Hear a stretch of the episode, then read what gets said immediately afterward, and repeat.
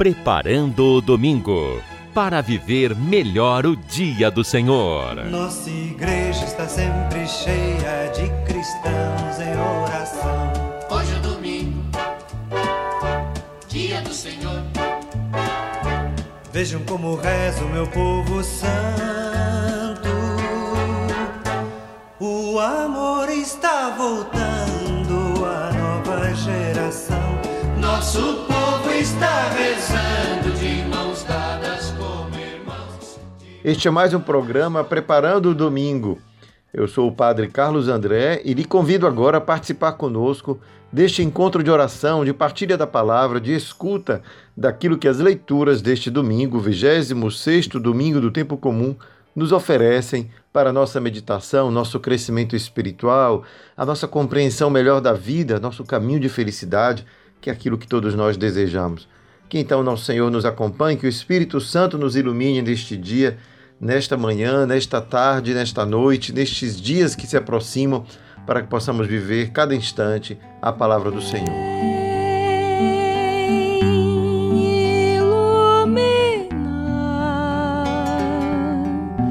Vem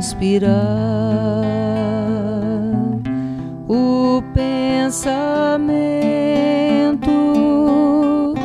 milagres faz acontecer.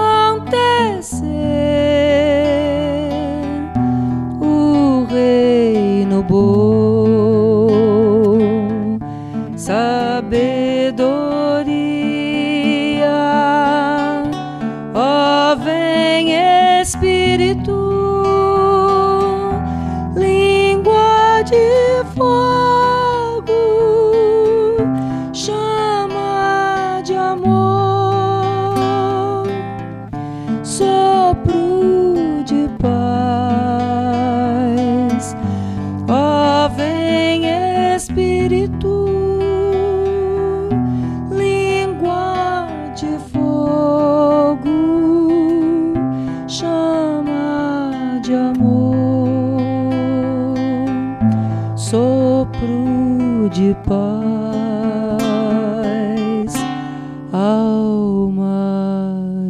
Deus. A liturgia deste domingo, na primeira leitura, nos oferece um episódio ocorrido no tempo em que Moisés conduzia o povo do Egito para a Terra Prometida. Era Moisés, portanto, o líder que conduzia uma população de pessoas que viviam na escravidão e que aprendiam a viver na liberdade. Este aprendizado na liberdade implicava, portanto, descobrir que Deus não era um Deus que vinha para oprimir com suas leis, com suas regras, mas um Deus que promovia entre eles um caminho de felicidade, um caminho de concórdia, de fraternidade. Por isso, Moisés providencia que este povo também tenha leis justas para seguir. São os mandamentos que nós encontramos. Mas neste episódio de hoje, nós vamos ver como no livro dos Números a experiência da profecia daquele que anuncia ou que age em nome de Adonai, em nome de Deus, fez com que Moisés pudesse dar uma lição ou aprender uma lição que é também aquela que todos nós devemos ter. A lição de que Deus, sendo aquele que liberta, é aquele também que promove a liberdade entre nós. Não permite que entre nós haja qualquer tipo de opressão, que entre nós possa haver fraternidade, porque o Espírito de Deus que está sobre Moisés vai ser distribuído para todos os demais da população que está com ele. Aliás, ele começa dizendo o texto que o Espírito do Senhor desceu de uma nuvem e falou a Moisés, e retirou um pouco do espírito que Moisés possuía e deu aos setenta anciãos, isto é, o grupo daqueles que com Moisés conduzia este povo.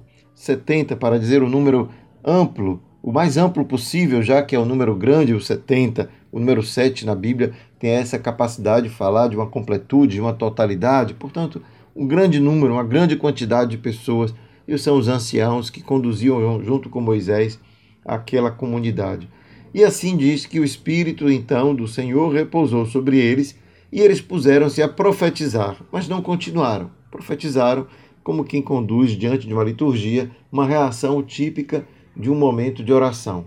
Começou a profecia, mas logo ela se interrompe porque o objetivo é litúrgico. Estava ali um momento diante da tenda de oração e, portanto, aquela profecia representa a ação do Espírito de Deus que passa a agir por meio desses anciãos. Uma manifestação clara da adesão destas pessoas ao projeto divino. Deus quer conduzir o seu povo e, para isso, chama uns para ajudar Moisés. Portanto, reparte o dom que lhe havia dado a Moisés. Mas curioso que logo em seguida o texto nos diz assim: Dois homens, porém, tinham ficado no acampamento, não tinham ido para a liturgia, não tinham estado lá com Moisés e os anciãos.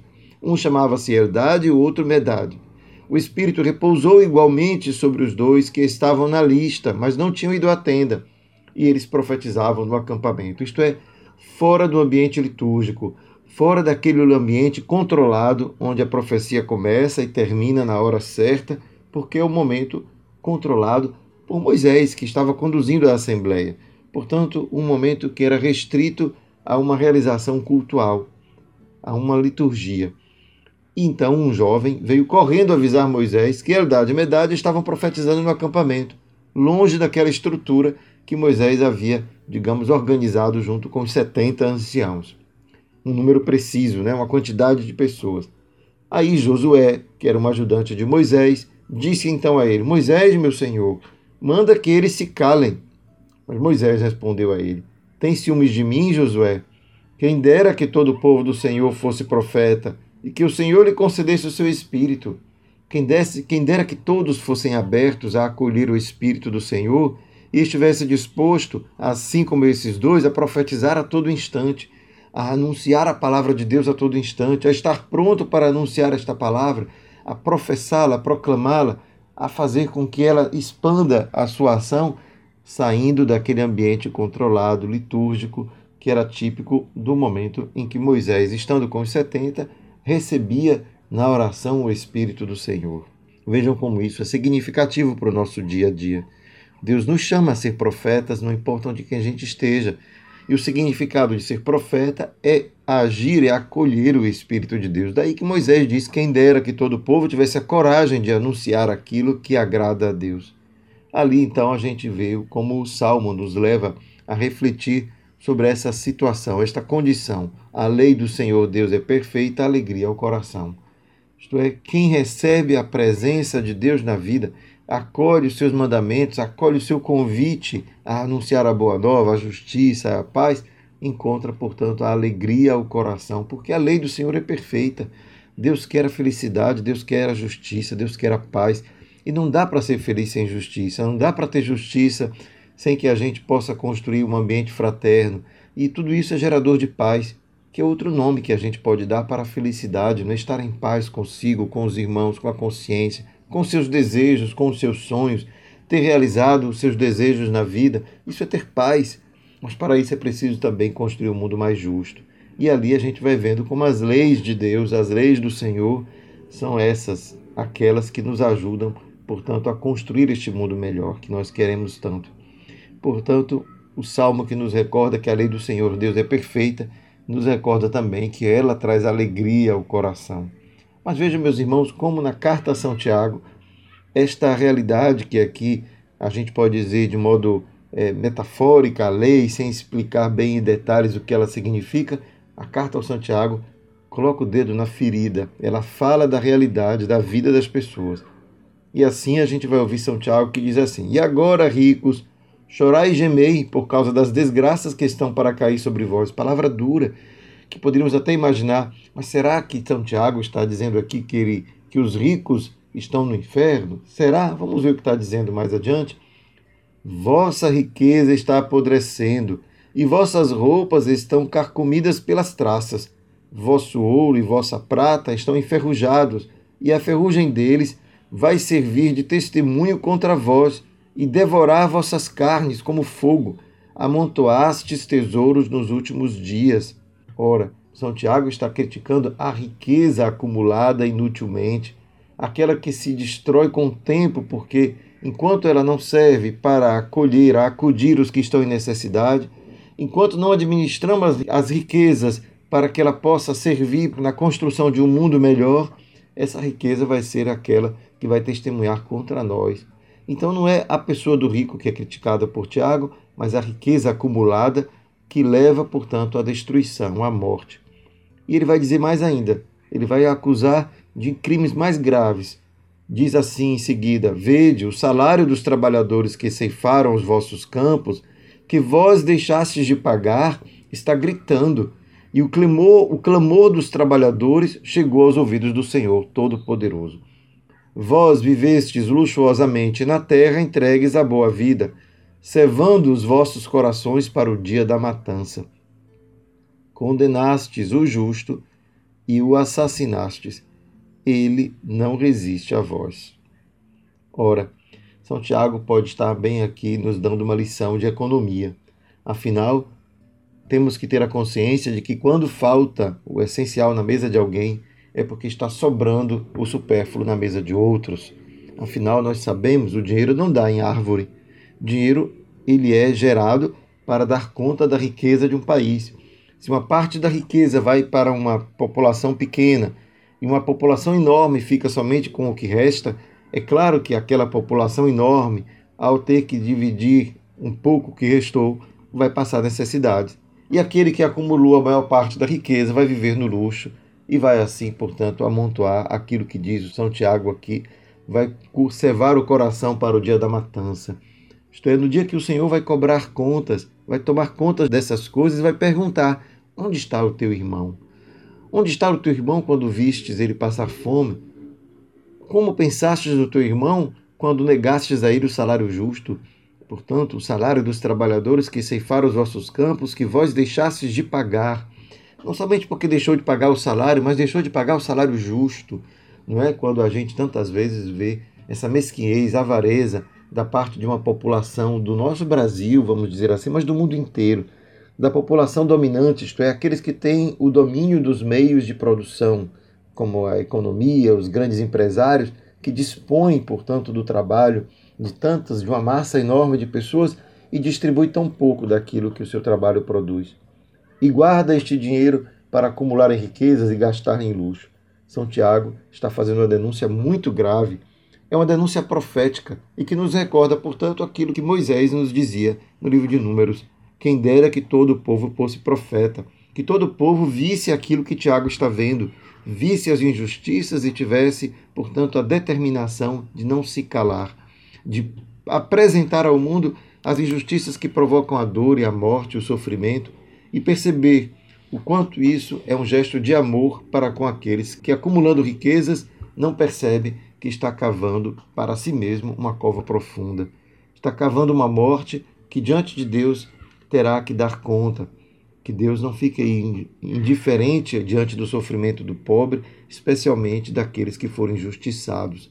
Que o grito daqueles que são assassinados tantas vezes pela violência que lhes é imposta vivendo no meio de população amontoadas nas nossas favelas, sem condições de vida digna, sem lazer, educação, saúde, sem meios de transporte, tendo que se expor continuamente à violência, tendo que caminhar por horas até chegar ao trabalho por falta de recursos, sem possibilidade de tirar um tempo de férias, de descanso, vivendo de uma maneira em uma escravidão para o trabalho, com poucas chances tantas vezes de cuidar e dar vida digna aos seus próprios filhos. Tudo isso clama aos céus e como profetas, somos todos chamados a anunciar que Deus quer um mundo de paz e a paz se constrói com justiça. Façamos então este eco dessas palavras de hoje chegar ao nosso coração e quem sabe este Espírito de Deus que desceu sobre os sobre os 70 anciãos no tempo de Moisés, fazendo deles todos profetas, também hoje, como do Pentecostes, possa também expandir no nosso coração esta coragem de ser profetas da boa nova. A lei do Senhor é perfeita, a alegria ao coração. Que a justiça e a paz possam ser construída por mãos diligentes e corajosas como as nossas, aqueles que creem no Senhor e anunciam a sua palavra como profetas. Vamos então agora aclamar a palavra de Jesus no Evangelho? Cantemos.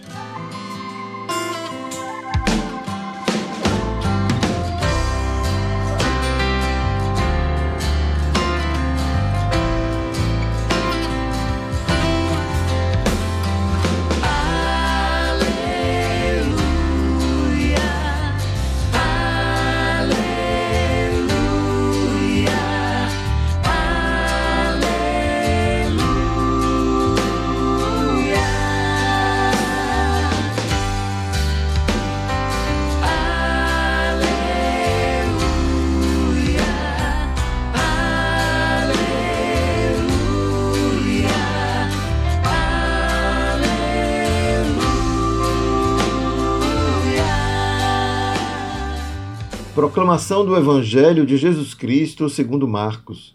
Naquele tempo, João disse a Jesus: Mestre, vimos um homem expulsar demônios em teu nome, mas nós o proibimos, porque ele não nos segue.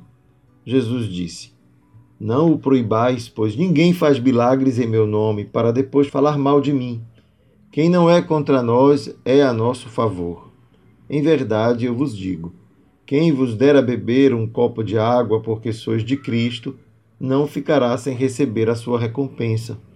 E se alguém escandalizar um destes pequeninos que creem, melhor seria que fosse jogado no mar com uma pedra de moinho amarrada ao pescoço. Se a tua mão te leva a pecar, corta. É melhor entrar na vida sem uma das mãos do que tendo as duas ir para o inferno, para o fogo que nunca se apaga. Se teu pé te leva a pecar, corta-o. É melhor entrar na vida sem um dos pés do que, tendo os dois, ser jogado no inferno. Se teu olho te leva a pecar, arranca-o. É melhor entrar no reino de Deus com um olho só do que, tendo os dois, ser jogado no inferno, onde o verme deles não morre e o fogo não se apaga. Palavra da salvação. Glória a vós, Senhor. Os queridos, queridas irmãos e irmãs, amigos e amigas, vejam como o evangelho de hoje é forte, né? Jesus nos fala de coisas difíceis. É preciso compreender muitas vezes a metáfora que está ali, senão quem sabe lá o que cada um pode ser capaz de fazer, não é? Se você tem um olho que faz pecar, corta, corta a mão, corta o olho. Jesus não está certamente mandando ou pedindo que ninguém faça isso por causa dos seus pecados. Creio que todos nós compreendemos as metáforas da linguagem de Jesus mas o que é mais importante aqui é perceber que tudo que pudermos fazer para alcançar aquele jeito de viver que agrada a Deus será mais do que bem-vindo, ainda que isso signifique um grande sacrifício. Tenho certeza que essa é a metáfora que todos nós entendemos. Mas veja quanto essa palavra de hoje se conecta com aquilo que viemos de ler nas primeiras leituras de hoje. Afinal, o que Jesus está nos convidando a viver é perceber que é preciso manter uma certa radicalidade na vida. Isto é, não dá para seguir a Jesus sendo apenas capaz de acomodar-se a qualquer situação, independentemente se ela agrada ou não a Deus. Isto é, ser cristão implica fazer algum tipo de esforço, o esforço de modificar a própria vida, né? o esforço de manter a sua existência, o seu dia a dia coerente com aquela palavra de Jesus. Por isso, se alguém escandalizar um destes pequeninos que creem, melhor seria que fosse jogado no mar. E a gente poderia se perguntar que ensinamento é esse? Escandalizar um desses pequeninos? Afinal, quem são os pequeninos? Né? A gente pode muito bem quanto entender o quanto pequeninos tem a ver sempre com os que são mais frágeis, não é? As crianças, as pessoas vulneráveis, quem sabe os que têm alguma deficiência física e, portanto, dependem da assistência da sociedade, da família, dos amigos. E a gente pode pensar os pequenos, aqueles que têm um salário tão apertadinho, tão curto, que tantas vezes nem dá conta de dar o vencimento até o fim do mês com aquilo que é o básico. E se de repente alguém fica doente, pronto, aí que o, que o orçamento realmente extrapola.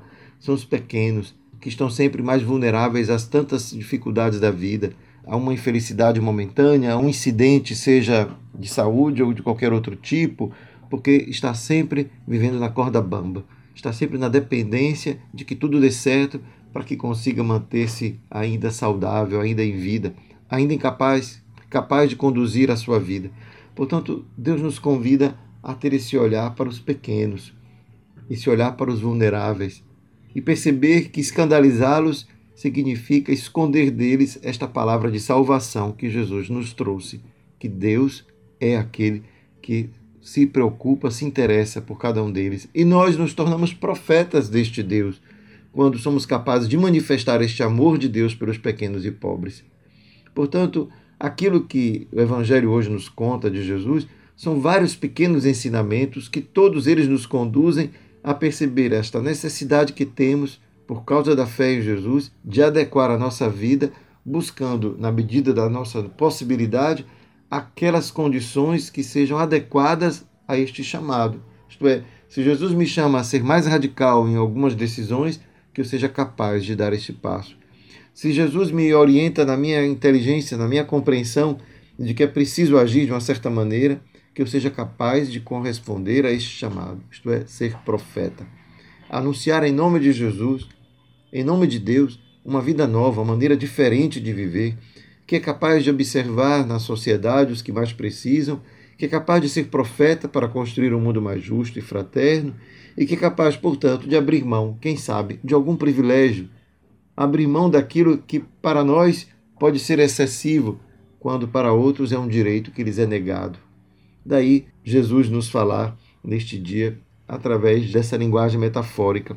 Quanto é importante que a gente possa, na metáfora que Jesus usa, dessa linguagem simbólica, perceber o quanto nós todos, como cristãos, para sermos fiéis a Ele, temos que ser coerentes. É uma coerência difícil. É uma coerência que passa por um chamado a escutar Jesus e a levar a sério as suas palavras, a escutar aquilo que ele nos propõe e perceber que aquilo que ele nos convida a viver é o reino de Deus, que é a meta de cada um de nós, a meta de nossa vida, construir o reino dos céus que começa aqui entre nós por uma vida fraterna, mas que se cumprirá plenamente quando na eternidade nos encontraremos com o Senhor e poderemos com o coração tranquilo dizer: Senhor, anunciei a tua palavra por palavras e por obras. Aqui estou, acolhe-me em tua casa como quem, depois de ter vivido buscando servir a Deus nos irmãos, pode sim se reconhecer naquela casa que é de todos nós, o reino de Deus que começa aqui e que nós esperamos que um dia possamos todos nos encontrar junto de Deus. Senhor, nos chamastes a ser profeta, profeta de um mundo novo, anunciando assim que o teu reino começa entre nós cada vez que construímos um ambiente mais pacífico, mais justo, mais capaz de permitir que a vida desabroche para todos. Ajuda-nos, portanto, Senhor, a reconhecer os sinais deste reino, a sermos capazes de estender a mão, a oferecer aquele copo d'água que é talvez aquele momento de dor e sofrimento que o nosso irmão pode receber de nós uma palavra de consolo. Uma mão amiga que ajuda a sanar as suas dívidas quando as dificuldades aumentam e encontra em nós um amigo, um irmão. Que a tua misericórdia nos ajude, Senhor, a perceber que estamos todos juntos em um mesmo caminho, rumo ao reino dos céus, e que nada do que fizermos aqui ficará sem recompensa, porque a tua bondade, o teu amor que olha por todos, também observa cada vez que a mesquinhez, a avareza, o orgulho, a vaidade nos impedem de construir esse reino. Ajuda-nos a vencer todo o egoísmo, a ser profetas para que possamos abrir os olhos daqueles que, podendo, deixam tantas vezes de fazer o bem, tantas vezes de acolher aquele que precisa e é injusto na administração dos bens que lhes foi confiado. Obrigado, Senhor, pela tua misericórdia, porque nos abre os olhos e nos revela que a tua lei é a perfeita e a alegria do nosso coração. Ensina-nos a amar e a servir como Jesus. E com a tua misericórdia, abençoa-nos. Pai, Filho e Espírito Santo. Amém. Vou cantar teu amor, ser no mundo um farol. Eis-me aqui, Senhor, vem abrir as janelas do meu coração. E então falarei, imitando tua voz, creio em ti Senhor, nas pegadas deixadas por ti, vou andar, vou falar teu coração com ternura nas mãos e na voz, proclamar que a vida é bem mais do que aquilo que o mundo ensina e cantar. Cantar o canto ensinado por Deus, com poesia ensinar nossa fé, plantar o chão, cultivar o amor, como poetas que querem sonhar para realizar o que o mestre ensinou. Viemos cear, restaurar o coração, fonte de vida no altar a brotar a nos alimentar.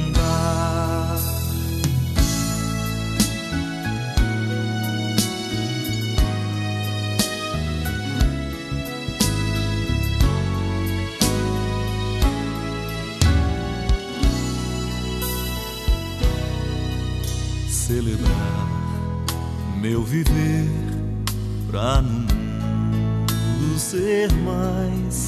Faz de mim, Senhor, aprendiz da verdade, justiça e da paz. Comungar, eu viver neste vinho, neste pão, quero ser, Senhor, novo homem nascido do teu coração. Vou falar do teu coração com ternura nas mãos e na voz, proclamar que a vida é bem mais do que aquilo que o mundo ensina e cantar. O canto ensinado por Deus, com poesia ensinar nossa fé, plantar o chão, cultivar o amor, como poetas que querem sonhar, para realizar o que o Mestre ensinou viemos cear, restaurar o coração, fonte de vida no altar a brotar, a nos alimentar. Preparando o domingo para viver melhor o dia do Senhor.